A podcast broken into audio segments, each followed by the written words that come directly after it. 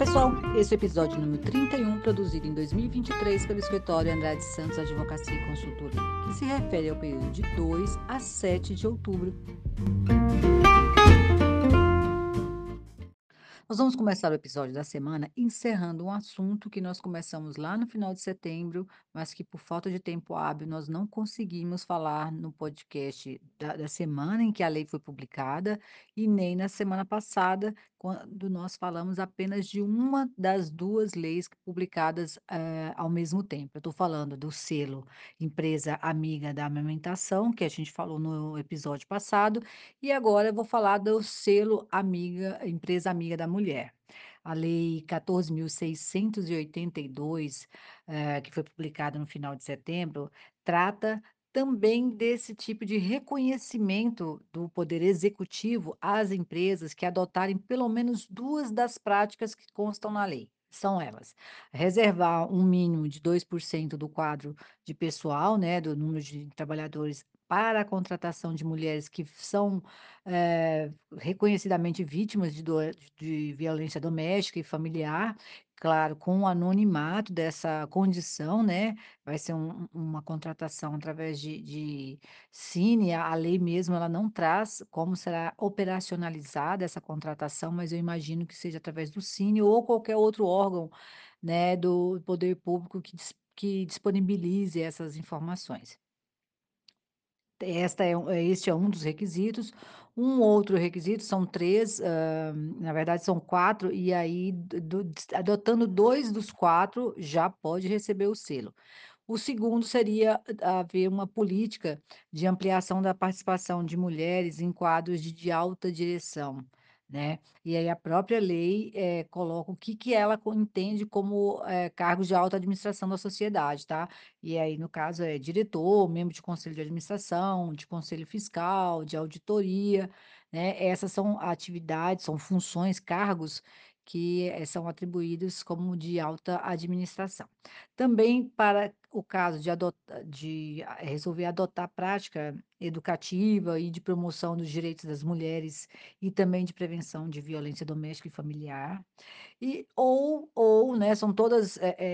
eh, hipóteses das 4 que eu mencionei, a quarta e última é que garanta a equiparação salarial que foi prevista, eh, no artigo 461 da CLT, através de uma aprovação da de uma lei anterior, né. Então, se a empresa adotar 2 dessas 4 práticas que eu que eu mencionei, ela terá direito a utilizar este selo, selo Empresa Amiga da Mulher, por um período mínimo de 2 anos, tá. Eh, e também, lógico, né, de divulgar e usar isso como um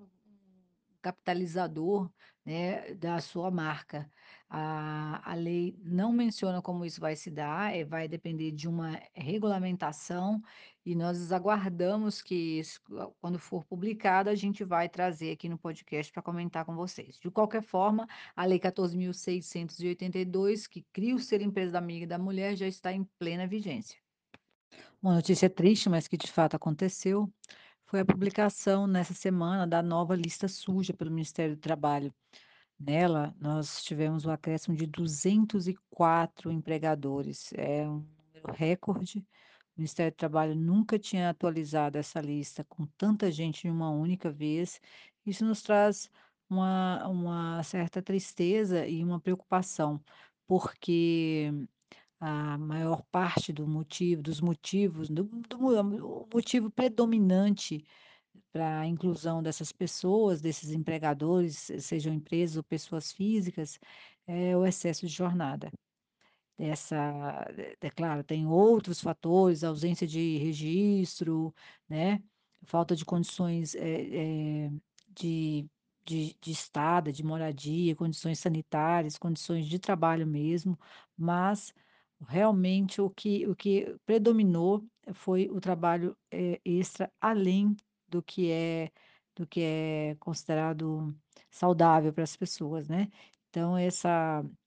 essa publicação, ela nos traz esse alerta, para que nós tenhamos muito cuidado com as horas que são extraordinárias, né, e não não podem ser normalizadas, porque o Ministério do Trabalho, como nós havíamos previsto no começo deste ano, eh, a quem acompanha o podcast aqui vai lembrar que nós comentamos que, eh, por vários fatores, o Ministério do Trabalho que ha havia, eh, que estava já uns 4 anos bem bem, não vou dizer inativo, mas com, eh, com uma atuação bem mais comedida, voltasse a apresentar aí uma um um processo fiscalizatório mais agressivo, né. Bom, fato é que nós tivemos, eh, o grupo Heineken, da cerveja, que foi autuado justamente por jornada exaustiva dos motoristas que fazem o transporte da cerveja. Nós tivemos empregados domésticos, e não foi um número pequeno, acho que de entre 18 e 19. Nós tivemos 3 restaurantes japoneses, também por jornada exaustiva. No caso dos domésticos, a questão de registro, né, e condições de de trabalho também. Eh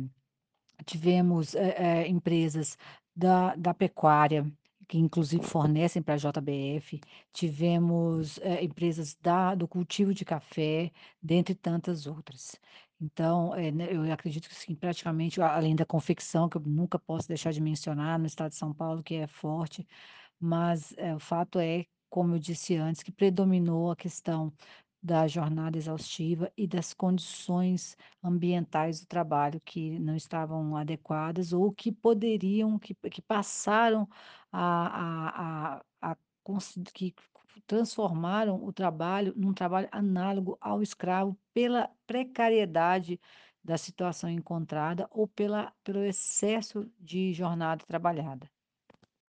De fato, eu quero finalizar essa notícia falando que nós precisamos, eh, precisamos ver, a olhar para cada empreendimento e perceber que é é uma realidade. O Ministério do Trabalho voltou a a a atuar e atuar forte, não só o Ministério do Trabalho, como o Ministério Público do Trabalho. Então todos estejam, eh, eu eu eu sei, eu sempre falo aqui que o bom empregador ele não precisa temer, mas eu sei que sempre há uma oportunidade de de melhoria e às vezes quando nós vemos, eh, um um outro empregador descuidando de algum aspecto, isso traz para nós a lição para que nós não caiamos em nenhuma dessas desses erros, né. Principalmente em relação à jornada, eu volto a repetir, é algo que nós precisamos ver e trabalhar e melhorar a a a questão do número de horas de dedicação dos empregados para as empresas. Mudando de assunto, nós tivemos essa semana a publicação de notas orientativas e manuais de do E-Social para a o o registro dos eventos relacionados a processos trabalhistas, que começam a ser transmitidos a partir começaram, né, a partir de primeiro de outubro. Eh, mas para isso, como eu já disse exaustivamente no podcast passado, só para lembrar que, eh, essa transmissão e esse pagamento via e-social, via DCTF Web, só vale para as decisões feitas, as decisões, as sentenças transitadas em julgado, ou seja, aquelas que não cabem mais recursos, acordos homologados e que não caibam mais recursos, a partir de primeiro de outubro. Tudo que foi sentenciado e acordado no passado, mesmo que os pagamentos estejam acontecendo agora, a partir de primeiro de outubro, ainda aplica a regra anterior, tá bom? Isso é é importante, porque é a dúvida que mais, eh, aconteceu, que eu mais ouvi aqui no escritório essa semana, essa primeira semana, foi essa: "Ah, mas, eh, eu estou pagando hoje um acordo, né, dia 4, dia 5, enfim, todos os dias aí dessa primeira semana de outubro", e todos queriam saber se já colocavam no e-social. Não, pessoal, só se a sentença transitou em julgado na na na no dia 2, que foi a segunda-feira, ou o acordo. O que foi, eh, consolidado antes, a partir até dia 30 de setembro, não entra nessa história, tá bom? Mas, novamente, o escritório fica à disposição para tratar caso a caso da sua dúvida, o que você precisar saber, nós vamos esclarecer. Essa semana nós tivemos também uma publicação que eu acho que interessa a todo brasileiro, principalmente, né, a grande maioria que infelizmente tem algum tipo de de dívida não paga, que está inadimplente de alguma forma, que foi a lei 14.690, publicada essa semana, que estabelece um novo patamar, um novos parâmetros para o Programa Emergencial de Renegociação de Dívida, conhecido como Desenrola Brasil. Eu vou eu só eu só estou trazendo este assunto aqui ao nosso podcast, porque uma da dos dos um dos artigos desta lei altera a CLT. Isso, traz um ajuste num num na verdade traz acrescenta um parágrafo a um artigo da CLT, e por isso nós vamos comentar. Bom, o ajuste está no capítulo, na na mais especificamente na seção 2, que fala das relações anuais de empregados. Eh, eu tô falando do artigo 359 em diante, e mais especificamente o que foi ajustado é o artigo 362 da CLT. Foi acrescido um parágrafo, o parágrafo quarto que fala sobre as contratações de operação de crédito precisam ser informadas ao governo, tá? Eh, essa é uma obrigação incluída aí para o empregador, porque, eh, o empregador ele ele também é um repassador de certos empréstimos empréstimos consignados, autorizados pelo governo mesmo, né. Nós sabemos disso já não é já já há algum tempo.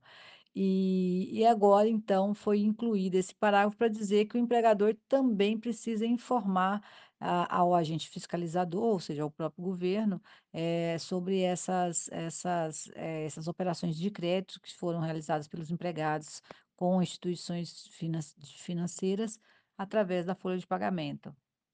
Bom, as pessoas sabem o que que eu penso sobre, eh, esse tipo de crédito, né, mas não é objeto aqui do podcast, nós não vamos falar sobre isso hoje. Acre já falamos várias vezes aqui, eu já eh, externei minha opinião, mas então agora já saibam que ainda, além de tudo, nós temos mais esta obrigação estabelecida aí, através da da da lei do Desenrola Brasil, que eu acho que é é o governo tentando mapear aí, tentando também estancar esse esse crédito que acaba trazendo grande dificuldade para o empregado depois, eh, honrar, né. E que acaba também retirando do do empregado o poder de compra futuro, né, porque ele faz a dívida hoje e depois ele fica com pouco capital para para poder, eh, continuar gastando, né, que o governo precisa que nós gastemos, que nós consumamos, né, o consumo é o que movimenta a economia e através da dessa movimentação, a arrecadação também.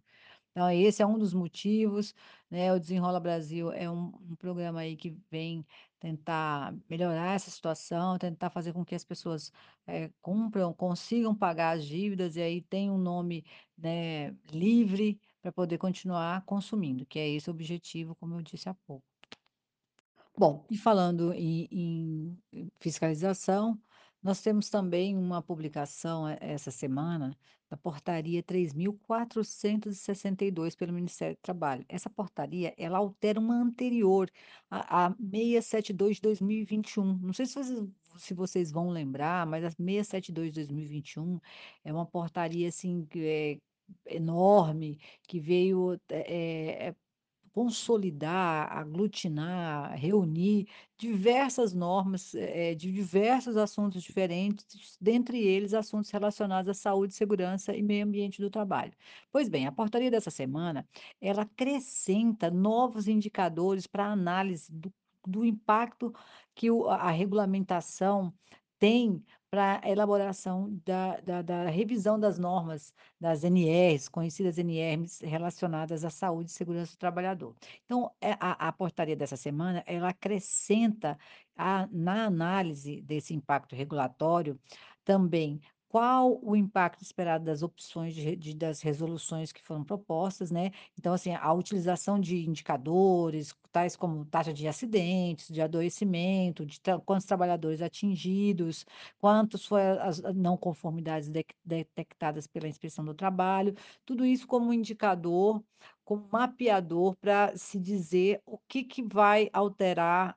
para o futuro. É essa a tradução, né, mais simples do que do que significa. E também as inovações tecnológicas. Então todos esses 2 esses 2 novos fatores vão ser agregados aos que já existem, para fins de apurar o que que precisa melhorar o que que a a as as atualizações das NRs, das normas regulamentadoras, vão precisar atender para resolver a questão, né, como os exemplos que a própria a própria portaria traz, como as taxas de acidentes, né, a utilização dessas métricas para ver onde é que precisa melhorar. Em resumo, é isso. Uma notícia dessa semana, mas que diz respeito a um fato que vai ocor ocorrer ali pelo dia 18 de outubro, eh, foi a decisão do STF de voltar o julgamento daquela ação sobre a atualização do FGTS. É uma notícia que interessa a muitos, se não a uma boa parte dos brasileiros, porque é uma ação de revisão do fator de atualização do FGTS, que por um bom tempo ficou, eh, se não zerado, negativo, não houve atualização do FGTS num período inclusive que a a inflação era grande, isso porque, o a Caixa Econômica Fede Federal utilizava a TR e essa é um índice que estava, desacompan que não acompanhava a inflação do período. Eh, são é são muitas ações, é um problema milionário para a Caixa Econômica Federal resolver e que o o STF vem adiando aí o entendimento, e se espera que enf enfim, eh, meados deste mês, nós tenhamos em definitivo o que que se entende a respeito desse assunto. E nós vamos encerrar o podcast da semana com uma última notícia, a última publicação ocorrida nesse período, eh, que foi a Instrução Normativa 2162, publicada pela Receita Federal no dia 6 de outubro, ou seja, sexta-feira. Essa instrução normativa, ela trata de importantes prazos a respeito da declaração de débitos e créditos tributários federais, a DCTF-UEB e créditos tributários federais e previdenciários de outras entidades e fundos. É um nome grande, mas é isso mesmo. A declaração, a DCTF-UEB é essa declaração conjunta e complexa e completa de todas as as obrigações, né, que um empresário tem hoje no Brasil, sejam eles de natureza previdenciária ou relativos à sua folha de pagamento, sejam eles de natureza fiscal, relativo à su à sua à sua atividade produtiva.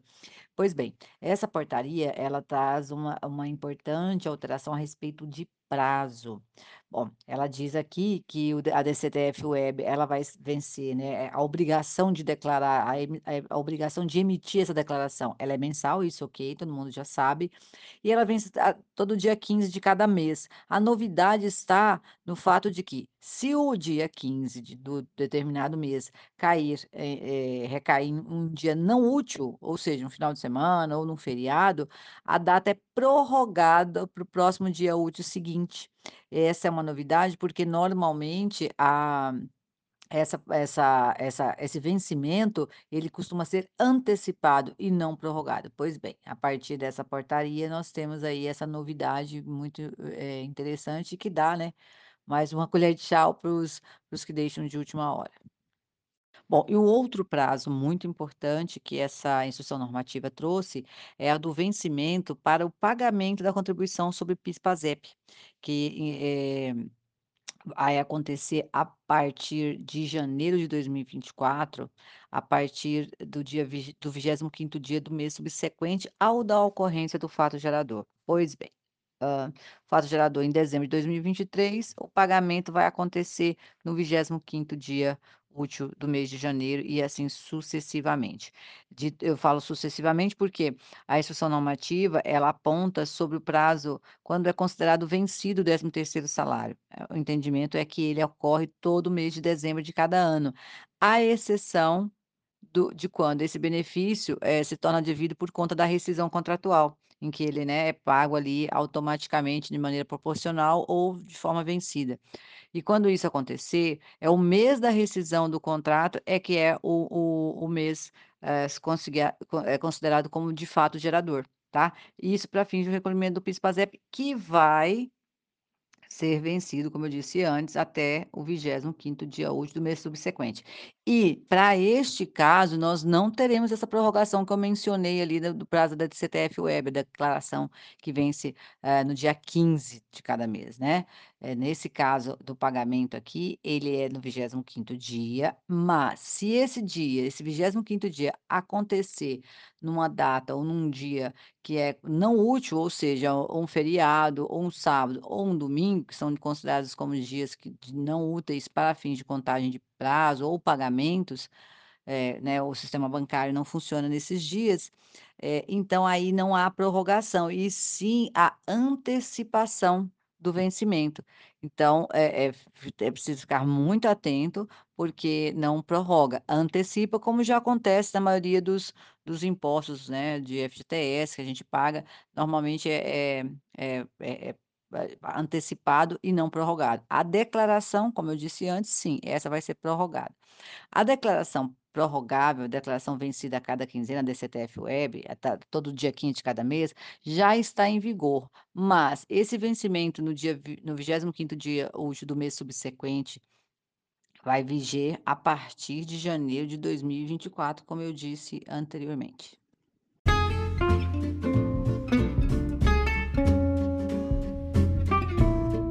Bom pessoal, esses foram os assuntos que dominaram a semana, que nós escolhemos como sendo de maior relevância, eu espero que eles tenham sido de utilidade para todos, mas ou se houver alguma dúvida, crítica ou sugestão, por favor encaminhe e-mail para atendimento@andradesantos.com.br que nós lhes responderemos. Desde já nós agradecemos muito toda a nossa audiência, desejamos a todos excelente mês de outubro que está iniciando, nós estamos falando aqui diretamente da primeira semana do mês de outubro, e esperamos que que seja um mês proveitoso, um mês generoso de boas coisas para todos, que todos tenhamos muita saúde e proteção. Seguimos juntos.